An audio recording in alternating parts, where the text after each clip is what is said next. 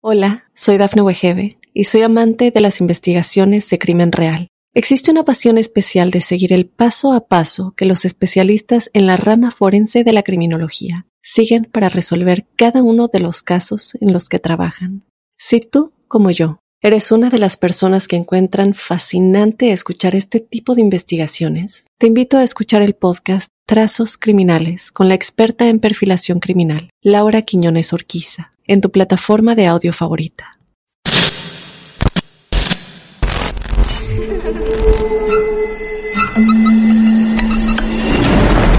Los seres vacíos nos observan. Hasta hoy se registran muchos reportes de actividad paranormal en él. Veo cosas que no puedo explicar. Hay alguien sentado en esa silla. Está aquí. Misterio está fundamentado en el silencio. Pero ya es hora de hablarlo entre todos. Esto es... Hay alguien en la casa. Martes de Misterio. Es divertido asustarse a veces, ¿no?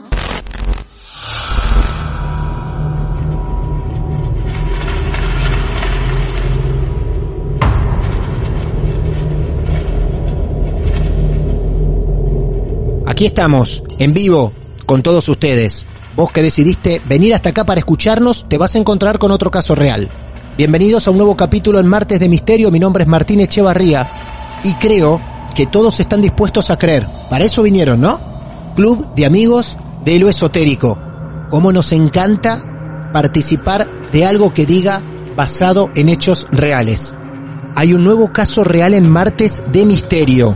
Para encontrarnos con él, tenemos que viajar a Colombia. Nada más y nada menos, otra vez en conexión con Colombia. Allí está Jorge. Jorge, bienvenido a Martes de Misterio. ¿Cómo estás? Hola Martín, muy bien, muy bien. Con muchas ganas de contarles todas estas historias. Bueno, me alegro mucho, Jorge. Bienvenido. ¿En qué ciudad de Colombia estás? Eh, nos encontramos en Cali. Lindo clima siempre en Cali, ¿no? Y un lugar muy montañoso, ¿puede ser?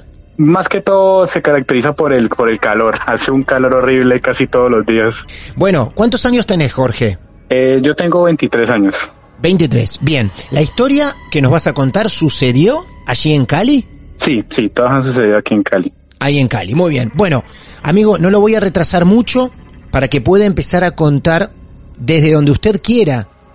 Nosotros todavía no conocemos nada de tu historia nos vamos a empezar a entregar de a poquito a tu relato. Atención, todos listos y predispuestos porque Jorge es el protagonista de este Marte de Misterio. A ver, Jorge. Sí, mira, pues básicamente la historia la vamos a contar desde dos puntos de vista. Estoy aquí con, con mi pareja. Mi pareja es básicamente la, la protagonista mayor. Ah. Yo he vivido algunas cosas con ella y pues te, puedo contar desde mi punto de vista lo que vivimos juntos y luego ella te cuenta su punto de vista. Pero qué bien, no sabía que teníamos dos protagonistas entonces. Atención, ¿cómo se llama tu pareja? Mi pareja se llama Angélica. Angélica, bueno, atención, lo tenemos a Jorge y también a Angélica. Vaya sorpresa. Muy bien, una historia desde dos puntos de vista. Arranca Jorge entonces y enseguida Angélica también se suma. A ver, Jorge. Bueno, resulta que mi novia eh, nos conocemos hace alrededor de unos cinco años más o menos. Ajá. Eh, ella y yo somos pareja ya casi dos años. Bien. Y resulta que ella vivía en una casa, eh, la casa era bastante grande, tenía dos patios. Resulta que la habitación de mi novia eh, queda al fondo de la, desde esa, de esa casa. Nosotros ya no nos encontramos en esa casa, ¿no? Por Ah. fortuna. Bien, ustedes ya no viven ahí. ¿Ella vivía con quién en esa casa, en ese caserón? Ella vivía con la mamá, la hermana y una tía. Y hay adicionalmente dos perritas y una gata. Muy bien, importante los animales. Bien. Bueno, sí, porque ellos son como básicamente lo que más, más, más sienten. Claro, sí. Más o menos entrada la noche cuando yo me quedaba en la casa de ella, eh, como estaba al final de la casa, estaba pegada al patio de ropa, básicamente, y se escuchaban cosas. Se escuchaban pasos de, de, de arriba, pues cuando, cuando no había nadie arriba en la, en, en el segundo piso de la casa. y pues eh, eh, al- arriba quedaba un niño, quedaba la habitación de un niño y el niño constantemente le decía a los papás que él veía a alguien dentro de su habitación. Ah, bueno, qué bárbaro. Sí. Arriba, que era otra familia la que vivía. Sí, arriba quedaba otra familia. Arriba vivía otra familia. Muy bien. Tu novia vivía abajo. Sí, vivía abajo y justo encima de la habitación de ella quedaba la habitación del niño que te estoy contando. Bien, perfecto. Muy bien. Ahora, que se escuchen pasos arriba, ¿no eran los pasos de esa familia? No, muchas veces ellos se iban todo el día, que nosotros nos quedamos, por ejemplo, un fin de semana juntos. Ah. Ellos iban todo el día y se escuchaban pasos igualmente arriba. Ah, ustedes, claro, ustedes eran testigos que la casa estaba vacía, que no quedaba nadie, y en ese momento se escuchaba esto que vos me decís. Bien. Sí, se escuchaban y, o sea, no era, no era algo sutil que uno dijese se puede confundir, digamos, con algo de en la misma casa de uno o en el del vecino. O sea, se escuchaba claramente como si alguien estuviese caminando arriba. ¿Y, y esto se lo comentaban a la familia a ustedes? ¿Le decían, che, mira, ustedes se fueron y cuando se van, se escuchan ruidos? No, la verdad es que nosotros teníamos un poquito de, de problemas con ellos. Ah, Eh, ellos también eran, pues yo creo que a, a raíz de todo eso, el niño que te cuento lloraba casi todas las noches y hacía bulla y no dejaba dormir a nadie. claro, problemas con los vecinos Sí, también. entonces claro. pues claro, nosotros solamente éramos como testigos y pues o sea, era el ser testigo y pues el, el vivir ese como como se están escuchando pasos, mm, ¿qué está pasando aquí? ¿Y entonces qué hacían? Bueno, no, resulta que nosotros escuchamos los pasos, pues nos, nos preocupábamos, pero no pasaba mucho más de ahí. Un día estaba yo dormido y ya nos íbamos a dormir. Yo dormía solo en ese momento porque, digamos, mi pareja y yo no llevamos mucho tiempo estando juntos y la mamá no me permitía dormir con ella. Muy bien. ¿Y usted dónde, a dónde lo mandaban a dormir a usted? A la habitación de ella que quedaba al fondo, pegada al patio de ropas. ¿A una habitación que por lo general estaba vacía? Pues era la de ella, pero Sí. ella eh, ya va un poquito como con la historia de ella. Ella Ah. casi no dormía ahí. Ah, perfecto. Bien, ella nos contará después por qué no Entonces- dormía en esa habitación. Sí, claro. Claro. Entonces, resulta que un día nos despedimos, ¿no? Eran ya tipo 11, 12 de la noche más o menos. Ella se va para la habitación donde ella dormía, ¿no? Me quedo yo ahí solo y yo, ok, digamos que yo soy una persona que le temo más a lo que no puedo ver que a lo que puedo ver. Yo siempre le he dicho a ella que yo la puedo defender a ella de lo que sea que pueda, que pueda ver y tocar, pero del resto ya le toca a ella. Claro, claro, muy bien. Entonces estaba yo dormido, bueno, eh, a punto de quedarme dormido, dándole la espalda a la ventana cuando escucho que golpean la ventana, así como, como cuando uno golpea una puerta con, con los, con los nudillos. Sí. Escucho esos golpes y, o sea, yo dije, bueno, pues no sé, de pronto se le habrá quedado algo a ella y escucho de repente que una de las perritas comienza a ladrar, comienza a ladrar. Entonces, pues se me hace bastante raro porque pues ya ni siquiera me ladraban a mí, ya en ese momento, pues. Entonces, en ese momento, abro la, la cortina y me encuentro con que no había nadie afuera de la, de la, de la ventana. Esa ventana daba al patio. Daba al patio, sí. Daba al patio. O sea, ya era extraño que alguien golpee esa ventana a esa hora de la noche. No, o sea, sí, porque si se le quedaba algo a ella dentro de la habitación, pues simplemente abría la puerta. Claro. Entonces se me hizo súper extraño que golpeasen la, la, la, la ventana. Por- y eso fue lo que como, como que más se me hizo a mí extraño. Y entonces yo literalmente esa noche no pude dormir nada. No. Ahora, ahora pasa algo peor con la puerta. Ella tenía una puerta eh, eh, de metal que tenía eh, pasador por dentro. Así como las de, digamos que la de la, de la puerta de, de la entrada de la casa pero en la habitación.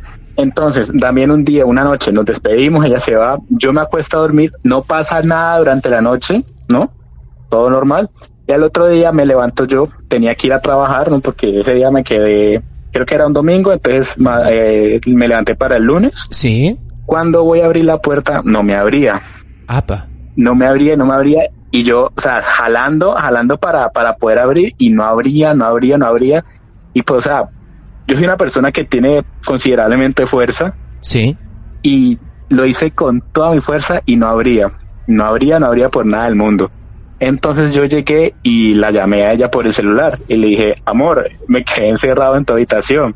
Ella fue ¿no? Y también intentó con la llave abrir, o sea, y no era cuestión de que hubiesen echado llave, nadie, Nada. porque las llaves estaban afuera. Claro.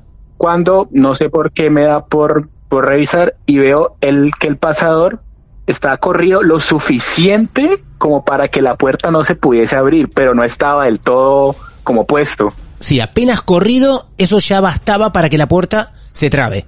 No se abría, sí, no se abría por nada del mundo. Pero, o sea, ahí es donde viene lo, lo, como lo que me, me asustó más, porque, Sí. o sea, solamente podía echar desde adentro. Claro. Algo de adentro corrió el pasador. O sea, sí, prácticamente me dejaron encerrado allá adentro. Claro. Sí, o sea, y te imaginarás en ese momento yo, no, yo corrí y dije pasaba y dije, no, yo no quiero entrar ahí más. Y a, o sea, y a lo largo de también en los días, pues, de los meses, ellos tenían un reloj en la, en la sala, era súper antiguo, era de esos que se dan, que se dan eh, cuerda para que funcione. Y hacía ya muchos años, de hecho mi novia ni siquiera había nacido y ese reloj ya no funcionaba, pero era algo así como una reliquia familiar, entonces lo tenían ahí puesto Claro, sí, entiendo. resulta que sola- solamente la mamá y la tía de, de, de mi novia sabían cómo sonaba ese reloj porque pues eso era de ellas prácticamente desde niñas. Resulta que un día estábamos mi novia y yo en la habitación de ella al fondo, ¿no? Cuando suena tres veces a la medianoche. ¿Dónde estaba colgado exactamente ese reloj? Estaba en el comedor. En el comedor. Exactamente en el comedor. ¿Y qué hicieron? y suena tres veces tan, tan, tan. Para, para serte sincero, no, yo no, yo no quise salir y, y, o sea, y al otro día, Sí. o sea, yo no quise salir de esa habitación, pero como puedes imaginar, esa noche yo tampoco dormí nada.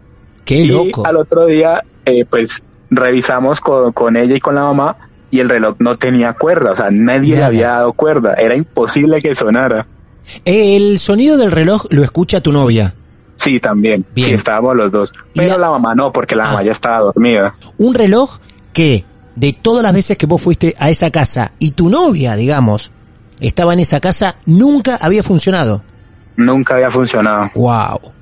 En medio de todo esto, ¿tu novia te iba contando solamente lo de los pasos de arriba o te iba contando otras cosas? No, ella eh, tiene más cosas para contar. Mmm, bien. ¿La podemos invitar a ella si querés o todavía te quedó más por contar, Jorge? No, ya la podemos invitar a ella. Ella, pues, eh, ha tenido visitas de, de personas que trabajan en lo paranormal y le han dicho que ella, eh, si ella quisiera, podría tener, pues, eh, todo eso, lo que es de conexión con los espíritus, eh, que ellos hablen a través de ella, Ajá. que ellos, ellos le, le, le muestren los recuerdos de ellos a ella. Escúchame, ya que me lo contaste vos, te lo pregunto a vos. ¿Cómo es que personas que son investigadores paranormales tienen contacto con ella? Eh, ella tiene una tía que también pues llegó a trabajar y siente cosas, ¿no? También igual que ella. Sí. Y ella es, es por, es por parte de la familia del papá. Ajá. Y pues, o sea, ella le ha dicho que ella pues tiene como ese don. Y no solamente ella, sino que varias personas de la familia por la parte del papá tienen ese don. Perfecto. Escúchame, para, entre nosotros, que ella no escuche. Te lo pregunto a vos así antes que Sí. la traigamos a ella acá, ¿no? ¿Te da un poquito de miedo tu novia, Jorge? De verdad. Te asusta un poco, ¿no? pues, o sea, con sinceridad, yo siempre le he dicho a ella, ¿no? Que cuando nosotros vivamos juntos, porque en ese momento no lo hacemos, Sí. que si llega a pasar algo, ella es la que tiene que encargar de todo. Exacto. O que por lo menos si ve algo que no te cuente. Sí, sí, sí. Claro. O sea, yo le, eh, a veces, a veces ha pasado que ella escucha cosas, por ejemplo, y yo le digo qué pasó y me dice no, mejor no te cuento. Yo como que, ok, ok, déjalo así, déjalo así. No, Claro. yo puedo vivir tranquilamente sin saberlo. Vamos a hablar entonces con Angélica, ¿era, no? Sí, cómo no, ya te la paso. Dale, vamos. Gracias, Jorge. Un abrazo. Hola Martín, ¿cómo estás? Mira, yo te voy a decir algo, Angélica. Estoy un poquito preocupado. Yo, pero no estoy por, ¿Por qué? Cuéntame. no estoy preocupado por mí, Angélica. La verdad que estoy preocupado por tu pareja porque me parece que ese muchacho en cualquier momento se va, va a huir de tu vida, ¿eh? Yo creo, Martín, porque lo que ha pasado Sí. al lado de él ha sido pues fuerte y pues más cuando yo le he contado ciertas situaciones en mi vida. Claro. Angélica, acá estamos eh, preparados. Hizo una especie de aperitivo de entrada, Jorge, con algunas cosas que le pasaban en esa casa, pero ahora somos todos oídos, Angélica, con tu historia. Claro, Martín. Eh, pues a ver, ¿por dónde empiezo? Desde el inicio, desde Claro. que yo era pequeña. Yo cuando era pequeña, yo pues la primera experiencia que tuve que me pudieron contar mis padres y resulta que el papá de mi prima fue a visitarnos. Ajá. En torne- entonces, pues él se despidió de mí mimándome, por así decirlo, Sí. cogiéndome los cachetes mm, y resulta que él se fue. Esa noche a él lo mataron. En el mismo momento en que a él lo mataron, yo lloré, yo empecé a llorar.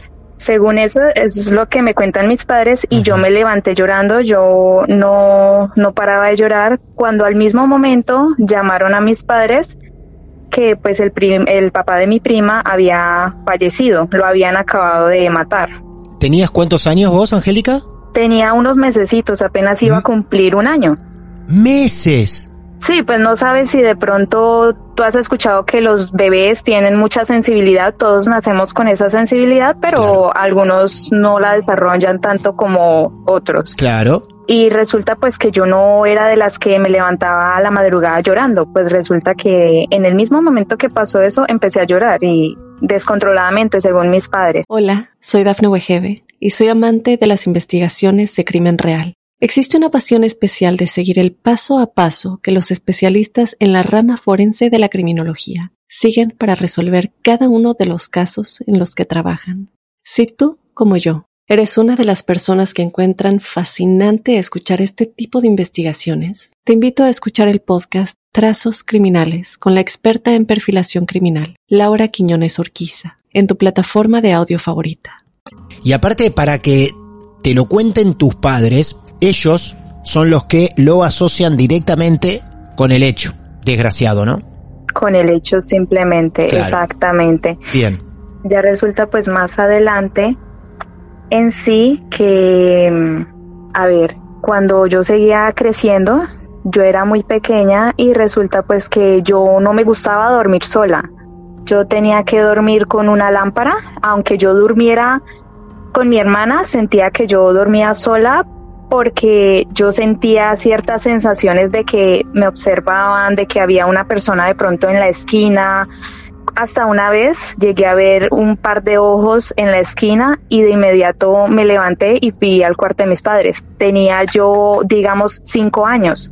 Eh, a medida que fui creciendo, pues me fui dando cuenta de ciertas cosas que tiendo a sentir sensaciones. Entonces, pues eh, con el tiempo yo le fui preguntando a mi padre, porque yo tengo una tía que ella en sí siempre ha sido creyente, digamos, en esas sensaciones. Sí. Ella se ha hecho baños, ella es de las personas, digamos, que mm, utiliza las matas, pues no es bruja, no, no, no, no practica en sí la magia, pero ella se hace baños y le hace baños a otras personas. Eh, ella me ha contado ciertas eh, cosas en el sentido de que yo tengo, yo tuve una tía, ella falleció a los 17 años, ella era muy apegada a mi papá y me cuenta de que ella sintió cuando ella iba a morir. Ella le decía a mi abuela que no se preocupara, que ella se iba a ir joven. Ah, bueno. Mira vos. Eso le decía tu tía a la abuela, a su madre. Sí, ella murió a los 17 años, Ah, vos tuviste una tía que falleció muy pero muy joven. muy joven. Ella le decía a mi abuela, ella le decía, mamá, no te preocupes que yo voy a fallecer joven. Ah, pero yo qué no voy a llegar a vieja. Qué locura. Le avisaba a su mamá que se iba a morir eh, de muy joven y la iba preparando a la madre diciéndole, mira, vas a perder a una hija de muy joven. Qué bárbaro. Sí, total. Y pues mi papá siempre ha sido muy callado frente al tema de ella. Ella se llamaba Luz Mari. Eh, prácticamente yo, mm, pues mi familia dice que yo soy la reencarnación de ella porque yo me parezco físicamente a ella, totalmente. Eh, tanto física como, digamos, en la forma de ser, en, en lo que me caracteriza. Claro. Entonces a mí me empezó a dar curiosidad y le quise preguntar a mi papá frente a lo que pasaba con mi tía Luz Mari. Él al comienzo era muy callado, no quería hablar sobre el tema, pero es aquí en donde vienen las sensaciones fuertes que después el cambio de opinión, que fue ahí es donde vamos a la misma casa que te contó Jorge. Bien, te hago una pregunta, vos si querés me lo respondés y si no, no, ¿no? Pero ¿de qué fallece tu tía tan joven? Ella le dio un problema en la sangre. Según mi familia, puede comer, de comer mucho limón, que se le aguó totalmente la sangre y aquí en Colombia se le dice coto, algo así, que se le armó en el, en el cuello, como una manzana, como una manzana en la tráquea. Sí. Entonces, pues, a causa de eso no, no he querido preguntar pues la historia completa, pero Ah. lo que he escuchado es sobre las sangres. Bien, una enfermedad en la sangre. Sí. Bien, salgamos de la historia trágica también, triste, de tu tía, más que ella anticipaba su muerte de joven. ¡Qué barbaridad! Pero bueno, vamos a la casa. Va creciendo entonces nuestra amiga Angélica y va notando que tiene sensaciones especiales. Incluso es también un dato muy importante que tu familia veía algo muy especial en vos. Bueno, Martín, pues resulta que cuando nosotros nos pasamos a esa casa, Sí. era una casa, pues como te comentó Jorge, antigua, totalmente antigua. Eh, bueno, antes de eso pasó algo en la- una casa anterior. Sí. Eh, fueron dos sensaciones fuertes que yo tuve. La primera fue que yo me acosté una noche. Yo en ese tiempo todavía no había conocido a Jorge y yo intentaba levantarme eh, y no podía. Yo pensaba que era parálisis del sueño, Sí.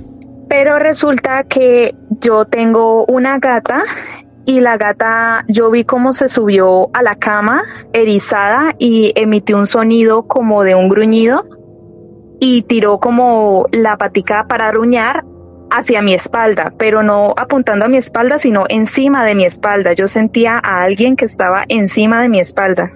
Pues resulta que ya yo empecé a pensar de que no era una parálisis del sueño, de que había alguien ahí como Claro. si estuviera sentado en mi espalda. Claro. La gata de inmediato pues se tiró a defenderme y de un momento a otro cuando ella tiró la pata como a aruñar, yo de una me pude levantar, eso pasó tipo 3 de la mañana, más o menos. Impresionante. Es el primer relato de tantos en Marte de Misterio donde alguien me cuenta esta participación de defensa de un animal. Nos contaron muchas cosas de animales. Ahora que el animal esté ahí defendiéndote y atacando algo que vos no ves pero sentís, es estremecedor, ¿eh? Sí, es un poco fuerte. Sí. Eh, yo me levanté de inmediato, apenas pasó eso, sentí pues al- ya liviana la espalda, pero la gata seguía un poco erizada y se quedó viendo, luego se volteó como si hubiera pasado una sombra y ella se volteó hacia el cuarto que quedaba enseguida en esa otra casa de mi hermana y se quedó mirando.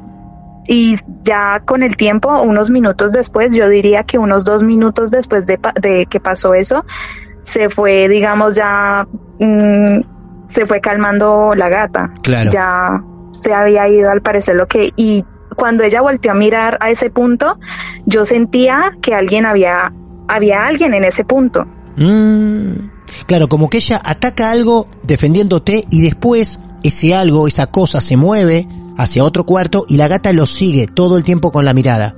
Sí, exactamente. Qué bárbaro. Qué Eh, bárbaro.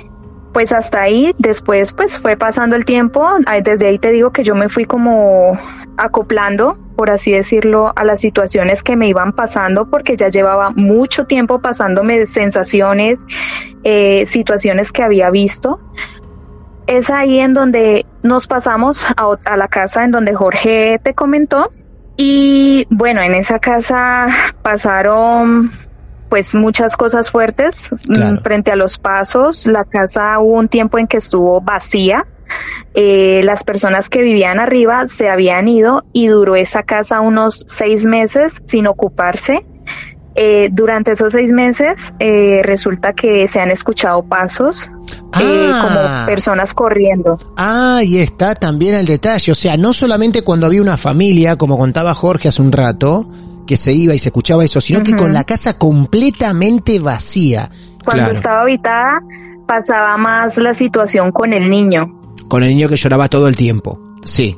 Pues Bien. de hecho el niño lloraba y en las noches eh, se escuchaba que él le decía al papá que no quería entrar a su cuarto, que no quería dormir ahí, que ahí No. había alguien.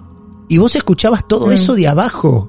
Desde abajo yo escuchaba porque, eh, a ver, esa casa de lo antigua eran de esas que tienen tres patios Claro. y en el durante por, por medio de los patios eh, había un techito pero no quitaba el sonido completo de una familia a otra si alguien gritaba o decía algo se escuchaba claramente al otro piso Claro, y más de noche, ¿no? Donde los sonidos se profundizan más, entonces se escucha mucho más. Y ni hablar si alguien está llorando o gritando en la noche, claro, se escucha mucho más, ¿sí? Bueno, es más sí, el dale. niño se levantaba durante Sí. la noche llorando no quería entrar a su cuarto, pobrecito, pobrecito, dormir ahí.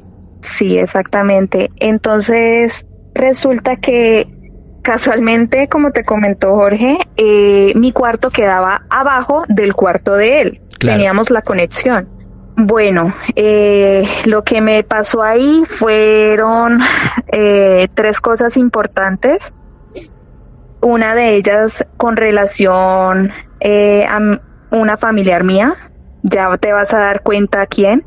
Hubo una noche en que iban a ser las 12 de la noche, yo estaba en la sala hablando por teléfono y em, yo todos se habían acostado a dormir y yo había visto a mi hermana em, pasar hacia el baño que quedaba a diagonal de la sala y luego ella volvió a irse y se fue a dormir. Bueno, no sentí cuando se fue, pero ella apagó la luz y sentí cuando apagó la luz y se fue. Eh, mm, bueno, yo empecé a sentir un, ¿cómo te diría? En la espalda, un escalofrío, se me pararon todos los pelos en- de la espalda, teniendo en cuenta de que yo estaba dándole la espalda a lo que era el baño. Yo cuando me doy vuelta hacia la izquierda, ya con la mirada hacia el baño, el baño, vamos a ver, eh, te ubico más o menos. El baño tenía al frente una conexioncita, una puerta que no tenía como una, ¿cómo se dice? Una mol- moldura más o menos Sí. para pasar al comedor. Entonces, cuando yo me doy vuelta, miro en ese espacio Sí. entre el comedor y la sala a una persona, la sombra de una persona parada. ¿Era un hombre? ¿Era una mujer? ¿Qué era? Ay, yo sentía que era un hombre, no le vi forma de cabello de Sí. mujer. Sí. La verdad es que le vi una, era un hombre alto de unos 1,80, era muy alto. Eh, la sombra era notable, se le veía al otro lado, se le veía al otro lado lo que quedaba el Ah. comedor y todo. Ah, mira vos, era como transparente. Sí, era negra, pero transparente. Sí, claro. Eh, en ese momento yo grité, yo fue alguien, fue la primera vez que vi a alguien tan cerca a mí. Después de eso, pues mi mamá salió del grito que yo pegué tan ahogador y mi hermana también salió y prendieron las luces. En, en ese momento ya no había nadie. Yo me quedé en blanco. Yo, es más, de un momento reaccioné y le dije a mi hermana, oye, ¿tú estabas parada allí? Y dijo, no, yo estaba en mi cuarto, yo vine al baño y me volví a ir a mi Claro, cuarto. Entonces ahí fue donde les, les conté lo que había pasado. Es, ahí en donde caí en cuenta de otro sueño que había tenido. En el otro sueño que, pasa, que pasó antes de esa figura, Sí. de esa sombra, Sí. en esa noche yo me acosté normal y soñé que yo estaba bañándome en ese baño donde había entrado mi hermana, estaba yo bañándome, estaba cayendo el agua de la regadera, pero resulta que el agua de la regadera formaba la misma figura del hombre mientras caía. Y el agua eh, tenía esa forma, de esa sombra. Claro, mientras caía se hacía la misma sombra del hombre que había acabado de ver. Fue ahí donde caí en cuenta. Claro, vos te quedaste con ese sueño, te habrá parecido raro y al tiempo ocurre eso de la aparición en el mismo lugar. Fue una noche después. Claro, una noche después. Ah, muy poco tiempo. Claro. Sí, muy poco tiempo. De hecho, yo no le presté atención al sueño. Yo dije, mmm, una, una figura de hombre apareció ahí. No pasó nada. Yo ya estaba un poco más adaptada a la situación. eh, y sentí que como que sentí que él quería darme un mensaje. Sentí, o sea, tuve esa sensación porque se presentó en la noche que, en la noche siguiente. Claro. Como tratando de decir, oye, estoy aquí. Sí, mostrar, sí, claro. Eh, pues esas han sido, digamos, las sensaciones, digamos, más fuertes que he tenido. Ah, y pues con lo de mi familia, pues ahora que recuerdo, me han pasado dos situaciones. Eh, yo siento que yo puedo ejercer, digamos, el, el don de comunicar mensajes, ya que hubo una época, el año pasado, de hecho, eh, visité a mi abuela a la mamá de mi tía que falleció por parte de papá y yo tuve un sueño con uno de mis tíos que también pues había fallecido, pero ese sí pues es otra historia. Sí. Yo no había tenido, digamos, eh, yo me acuerdo de él, yo estaba muy pequeña, pero esa noche, eso fue el año pasado, eh, yo soñé con él en un fondo negro y él me comunicaba, digamos, no por la voz, sino tipo telepáticamente Sí. lo que quería decirme. Ajá. Él me decía algo con respecto al hijo de él, a uno de mis primos, que estaba, digamos, tomando un camino, un camino no tan adecuado, Sí. digamos, en el sentido de que estaba teniendo, por así decirlo, malas amistades. Claro. Entonces, yo de inmediato me desperté al otro día, eh, llamé al hermano de mi primo, que es a mi otro primo, bárbaro. y le sí. conté el sueño. Ajá. Estaba comunicando algo así como, eh, por favor, dile a, a Wanda, que es el primo mayor, eh, que tenga mucho cuidado con Steven, que es el primo menor, el que se estaba, digamos, tomando malas amistades, que por favor lo cuidáramos, que no lo dejáramos ir eh, con esas personas. Yo ese sueño no se lo conté, digamos, a, a nadie, aparte de a mi primo Wanda. Ah, bien. Claro, solo a él. Sí, yo sentí que era algo muy privado entre ellos. Entonces, eh, yo lo llamé de inmediato, eh, nos vimos en la noche, fuimos a tomar un café y le comuniqué tal cual lo que me había dicho su padre. Él simplemente se agachó, eh, empezó a llorar un poco y se tocaba la cabeza y decía, "Mm, yo tengo que decirle a Steven, Claro. yo tengo que decirle, yo voy a comunicarle porque ese es un mensaje de mi papá. ¿Vos sabías que Steven se estaba metiendo en problemas con las amistades o vos no tenías nada de referencia de eso? Yo no tenía ni Ah, idea claro. hasta que Claro. yo no tenía ni idea. Porque a veces pasa también que cuando uno le cuentan algo, uno lo relaciona con los sueños y uno dice, no, pues fue porque me contaron Sí, esto. por eso te digo, claro, o sea, más sorprendente. Vos no tenías idea en la que se estaba metiendo Steven. Claro, fue con el tiempo que yo quise hablar con mi primo menor, que es Steven, y yo le pregunté qué estaba pasando, con quién se estaba juntando. Y fue ahí en donde pues él me empezó a contar de que un día mm, simplemente por andar con esa gente se lo llevó la policía, que pues de pronto andaba con una navaja, entonces ahí fue donde más me impactó. Entonces hay que tener en cuenta que Steven es el menor de la familia, él es dos, unos tres años menor que yo, él es idéntico a mi tío, al papá de él. Él nunca conoció a su papá, porque cuando a mi tío lo mataron, él era un bebé, era un bebé recién nacido. Hola, soy Dafne Wegebe y soy amante de las investigaciones de crimen real. Existe una pasión especial de seguir el paso a paso que los especialistas en la rama forense de la criminología siguen para resolver cada uno de los casos en los que trabajan. Si tú, como yo, eres una de las personas que encuentran fascinante escuchar este tipo de investigaciones, te invito a escuchar el podcast Trazos Criminales con la experta en perfilación criminal, Laura Quiñones Orquiza, en tu plataforma de audio favorita.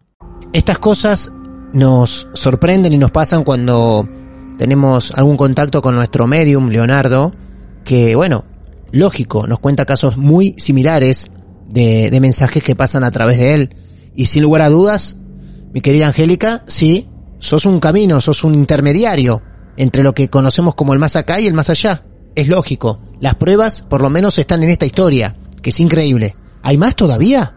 Eh, bueno, pues la última, digamos, como para dar un cierre y digamos, eh, es la última que me ha pasado hasta ahora ya que nos mudamos Sí. por esta situación que pasó, que ya te voy a contar. Ah, Y, y es que, mm, a ver, eh, Jorge te contó que yo vivía con mi mamá, mi hermana y una tía. sí, claro.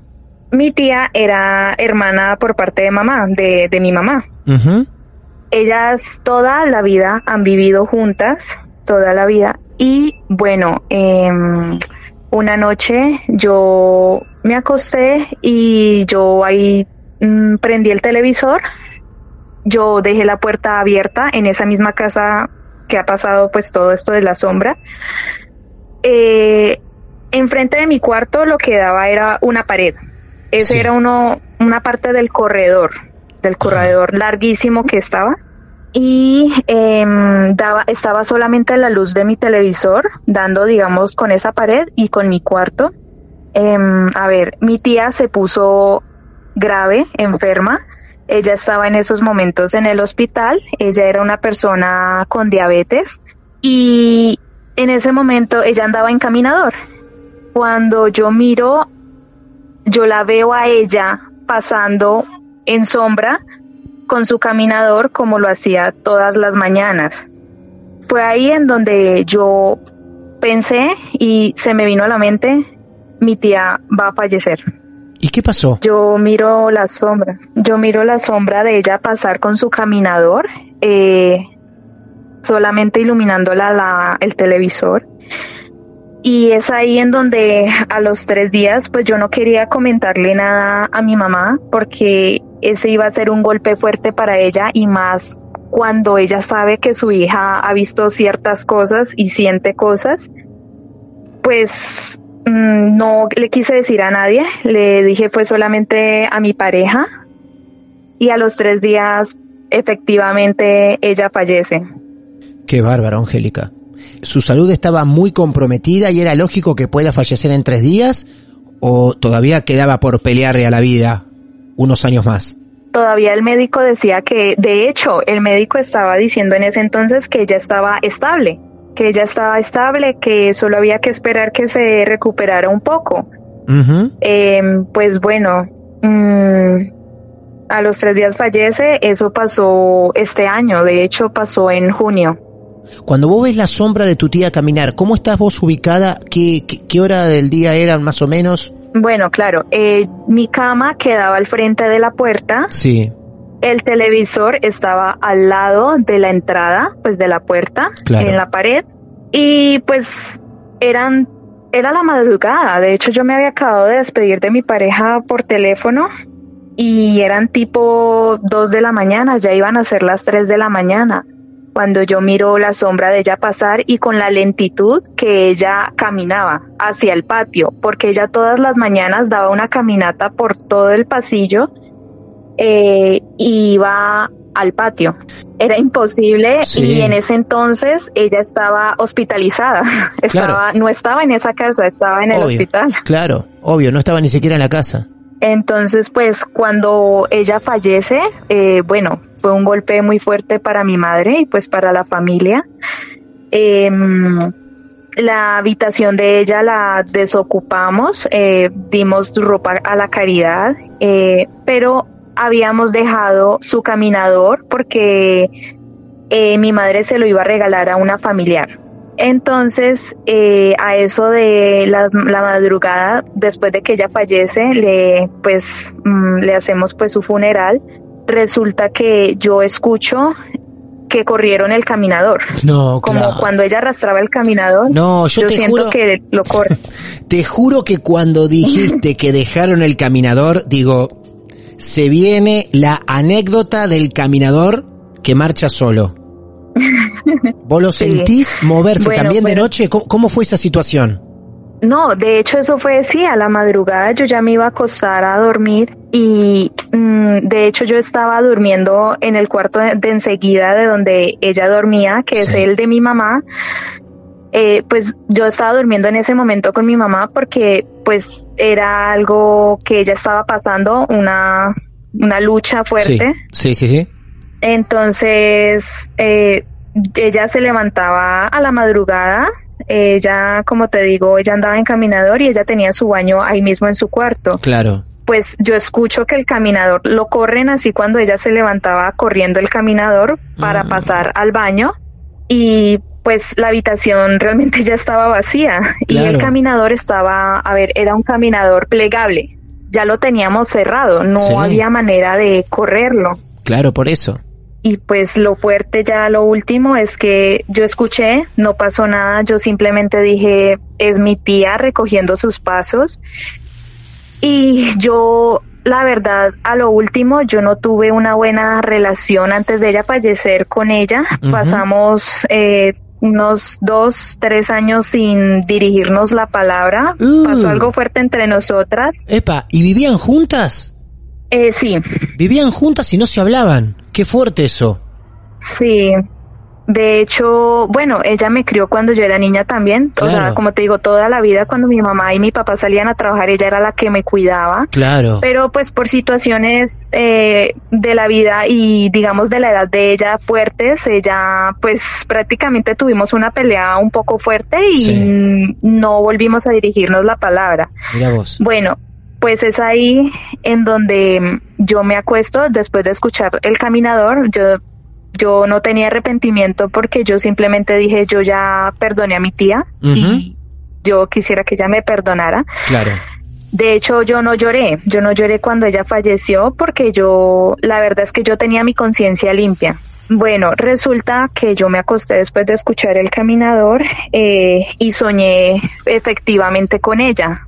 Estaba enfrente con una señora al lado, una señora un poco más bajita. La señora se quedó mirando a mi mamá y sonreía, mientras que mi tía se veía joven y sonreía. Se veía una sonrisa hermosa, de hecho, se, venía, se veía una sonrisa plena. Sí.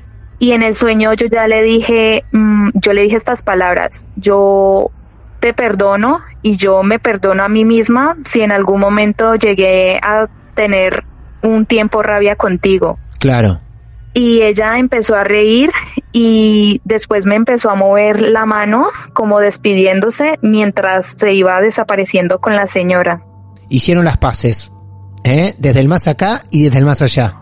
Sí, básicamente. Yo, de hecho, el sueño fue tan hermoso, o sea, de hecho lo sentí como Claro. si mi alma hubiera salido de mi cuerpo y yo me estuviera comunicando con él. Claro, claro. Angélica, escúchame, y me gustaría saber qué, qué dijo tu mamá, si le contaste a tu mamá. Lo que imagino es que tu mamá la debe haber pasado mal en los años en los que convivían las tres y, y ustedes se llevaban mal o directamente no se hablaban. ¿Vos decidís contarle este sueño a tu mamá?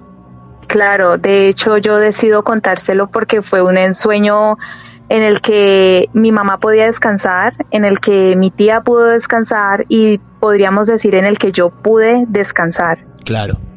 Eh, le conté detalladamente eh, cómo estaba mi tía, cómo estaba vestida. De hecho, se había rejuvenecido. De hecho, tenía la misma cara y el mismo peinado y la misma ropa de cuando yo era pequeña y ella me cuidaba. Y con ello le conté la mujer que había enseguida de ella a su derecha. Le dije, mamá, había una mujer con su, con una cola, con una moña recogida, con el pelo totalmente hacia atrás, era más bajita que mi tía, tenía, digamos, tal y tal ropa y te estaba mirando y como cuando tú miras con amor a una persona, transmitía ese amor. Entonces, pues mi mamá casi se pone a llorar. Mi mamá se quedó en una pieza y después dijo, "Ah, esa era mi mamá. Wow, Esa era, resulta que mi abuela. tu abuela, tu abuela que nunca la conociste de esa forma. Yo nunca había conocido a mi abuela. Mi abuela falleció por parte de mamá. Ella falleció antes de yo nacer.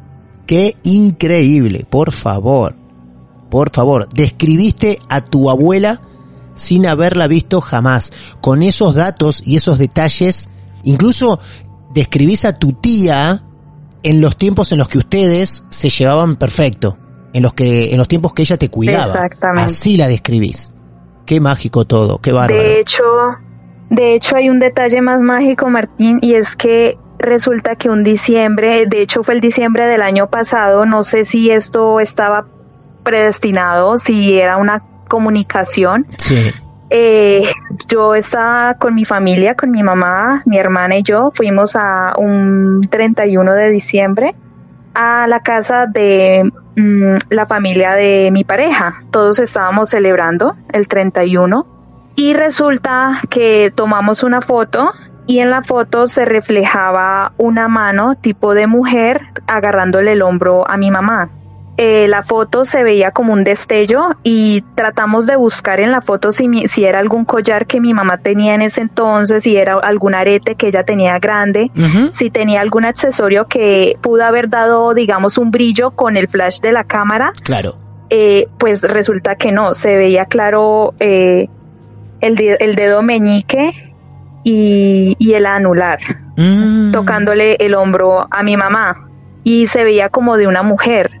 Mi mamá lo relacionó con mi abuela. Claro. Qué maravilloso, Angélica, todo esto. Vos sabés que me, me lleva tanto a México estas cosas, a las creencias de los mexicanos, ¿no? Partiendo del Día de los Muertos y, y todo el respeto hacia los muertos, donde dicen, la gente muere realmente cuando los olvidás y el contacto sigue de alguna Claro. forma. Por eso, cuando se presentan historias así, me gusta creerlas tanto y las creo tanto, primero a veces por los argumentos y las pruebas que presentan, como vos en este caso, pero también porque es, es increíble la cantidad de historias donde dicen hay un contacto con alguien más, hay un mensaje. De hecho, lo hemos prendido del medium Leonardo, que hoy lo mencioné hace un rato, eh, donde, bueno, buscan algún contacto, alguna cosa, algún mensaje, algún perdón. Qué bárbaro, Angélica. Bueno, yo les mando un beso enorme. Nos han regalado un momento exquisito en Marte de Misterio, emoción pura. Y bueno, cuídense mucho y cualquier novedad que tenga eh, la familia, acá estamos para escucharlos. Dale, muchas gracias Martín, muchas gracias por escucharnos, por dejarme contar, digamos, mis experiencias y las experiencias que tiene, digamos, una persona externa a mí, a mi familia, pues nada, muchas gracias. Eh, de pronto hay personas que dirán, no, no creo eso, pero yo se los cuento con, con mucho amor, lo, se los cuento para que crean y digamos escuchen de que sí pasan estas experiencias, de que sí hay personas alrededor de nosotros aunque no las veamos. Claro. Muchas gracias a Martes de Misterio y muchas gracias a ti, Martín. Por favor, un abrazo grande para Jorge. Sí, cuídense mucho los dos. Un abrazo grande a Colombia y a Cali también. Muchas gracias. Muchas gracias, Martín. Adiós amigos. Hasta luego. Adiós. Gracias. Bueno, Martes de Misterio, sobre todo en estas últimas temporadas, en los últimos capítulos, empezó a convertirse en esto, ¿no? En una misma historia pasamos por un montón de situaciones. Empezamos con una historia tensa, sufrida incluso por Jorge y algunas situaciones que vivía en la casa de su novia, sensaciones de su novia y terminamos con una historia de Angélica, de amor y de perdón con su tía, maravillosa. Los que tengan ganas de pensar y de hablarle al techo, creyendo que le están hablando a alguien, háganlo. Si eso los hace sentir bien.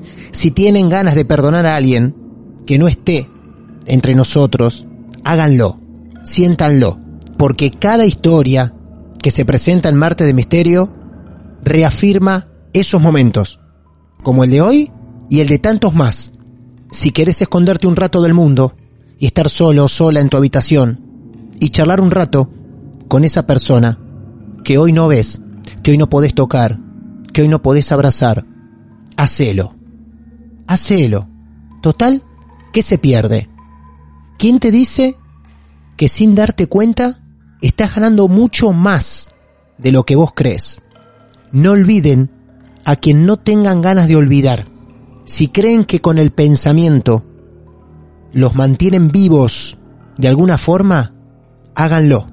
Háganlo porque historias como esta nos demuestran que puede llegar a ser muy efectivo para ustedes que están acá con nosotros como para los que están en el más allá. Llámenlo fe, llámenlo sensación especial, llámenlo como quieran. Me encanta esto que a veces ocurre de incomodarlos un rato, de hacerles sentir esa sensación de miedo, de mirar para un montón de lados en tu habitación a oscuras y decir, uy, ¿me va a pasar a mí? ¿Se va a abrir ese ropero? ¿Miro abajo de la cama? ¿Algo se va a asomar por la puerta desde el pasillo? Pero también nos encanta motivar esa fibra sentimental que todos guardamos adentro y que un rato recurrimos a ella para emocionarnos. Mi nombre es Martín Echevarría. Si vos tenés una historia para contar, ya sabés que podés confiar en nosotros. No importa lo que te haya pasado. Mientras sea algo que la ciencia todavía no puede explicar, es bienvenido a Marte de Misterio. Gracias. Buenas noches. Esto es Martes de Misterio. Necesito ayuda. Basado en hechos reales. Hola, soy Dafne Wegebe y soy amante de las investigaciones de crimen real. Existe una pasión especial de seguir el paso a paso que los especialistas en la rama forense de la criminología siguen para resolver cada uno de los casos en los que trabajan. Si tú, como yo, ¿Eres una de las personas que encuentran fascinante escuchar este tipo de investigaciones? Te invito a escuchar el podcast Trazos Criminales con la experta en perfilación criminal, Laura Quiñones Orquiza, en tu plataforma de audio favorita.